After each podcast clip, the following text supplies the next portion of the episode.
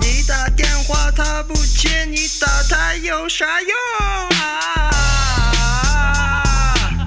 你打他有啥用啊？你打他有啥用？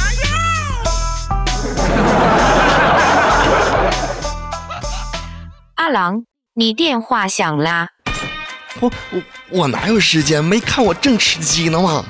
哟，厉害了我的狼！大家好，这里是厉害了我的狼，我是阿狼。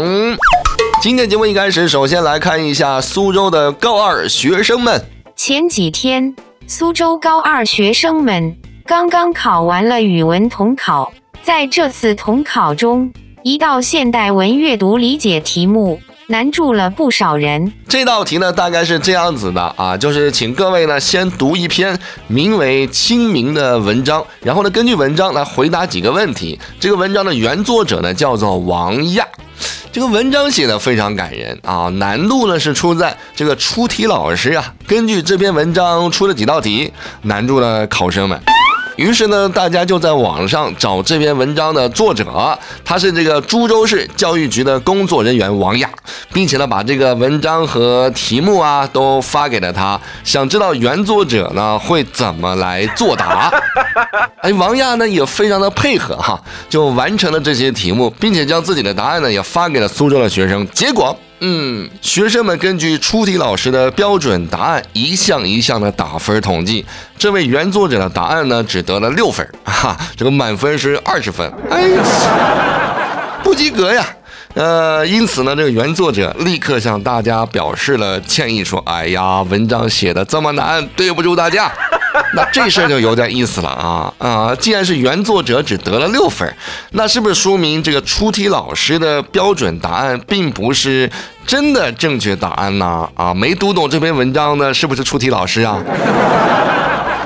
或者还有这么一种可能，就是语文课本里那些文章的原作者很有可能哈，不知道自己的文章中心思想到底是啥。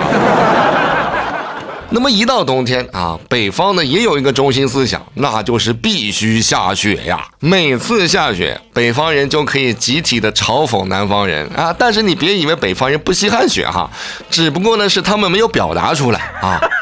你看今年这个冬天啊，不少的没暖气的南方地区迎来了一场又一场的降雪，可是北方地区说啥也不下雪呀。哈，那么十分思念下雪的北方人，终于是不能忍了啊。你听听这个山西大同，一月二十日，山西大同一小区物业为缓解空气干燥问题，在小区内人工降雪。哟，这个造雪之后的小区，嗯，真的是银装素裹，十分好看。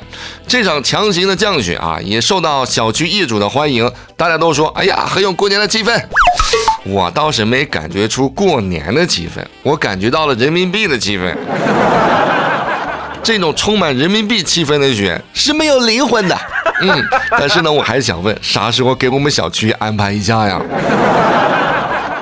哎，你看，这就是我们北方人的骄傲啊！不下雪，硬造也要给你造出雪。最后说的拼多多呢，呃，这可能就是骄傲的有点膨胀了啊。最近有自媒体发布消息，称拼多多出现大漏洞，一百元无门槛券。随便领这个券是怎么一回事哈？我简单跟你说一下，大概意思就是啊，你花四毛钱就能够充一百块钱话费啊哈。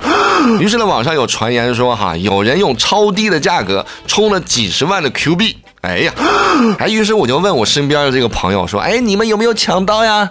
他们第一反应就是啊，不会吧，你居然用拼多多？